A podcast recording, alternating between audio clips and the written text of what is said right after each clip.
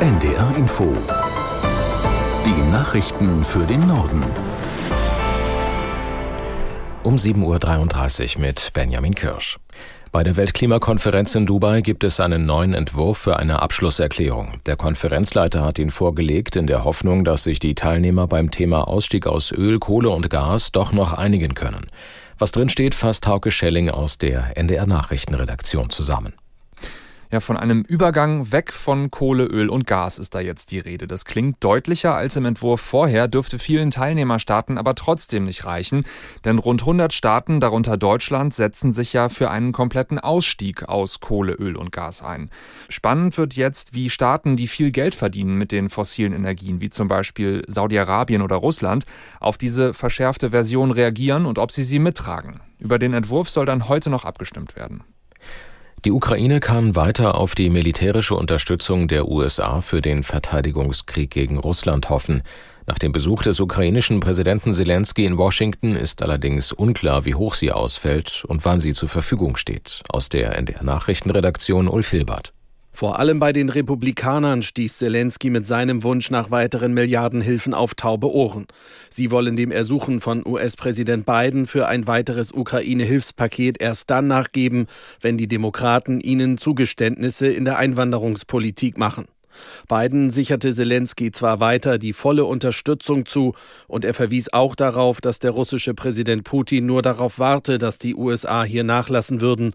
Dennoch blieb Zelensky am Ende seines Besuchs nur die Hoffnung, dass es mit der Militärhilfe aus Washington irgendwie weitergeht. Die ukrainische Hauptstadt Kiew ist in der Nacht erneut von russischen Raketen angegriffen worden. Die Geschosse konnten zwar abgefangen werden, trotzdem gibt es viele Verletzte. Aus Kiew Rebecca Barth. Wieder war in Kiew eine ganze Reihe lauter Explosionen zu hören, bevor die Behörden den Luftalarm auslösen konnten. Die herabstürzenden Trümmerteile zerstörten wie bei früheren Angriffen Wohngebäude, Fenster und lösten Brände aus. Mindestens 53 Personen wurden nach aktuellen Angaben der Kiewer Behörden verletzt.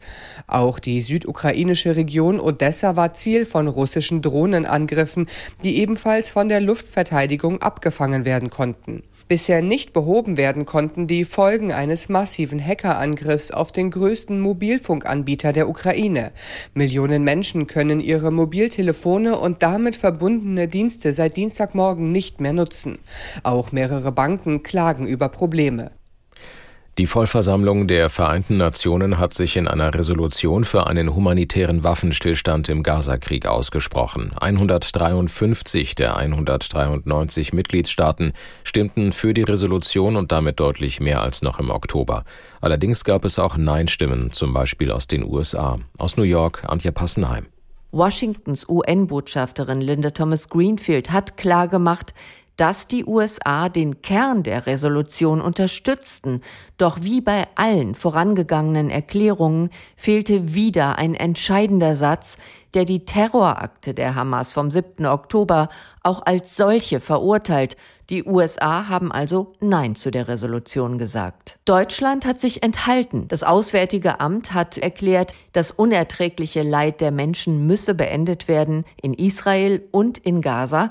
Die Resolution sage aber nicht, warum Israel gezwungen sei, sich zu verteidigen. Für eine ähnliche Enthaltung Ende Oktober hatte die Bundesregierung viel Kritik bekommen, vor allem von Israels Botschafter in Deutschland.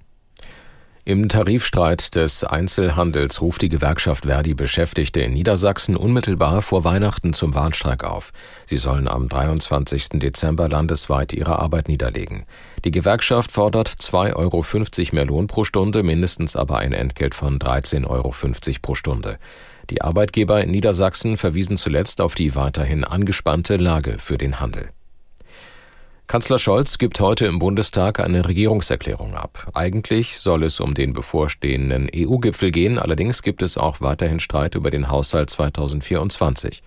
Aus Berlin Georg Schwarte.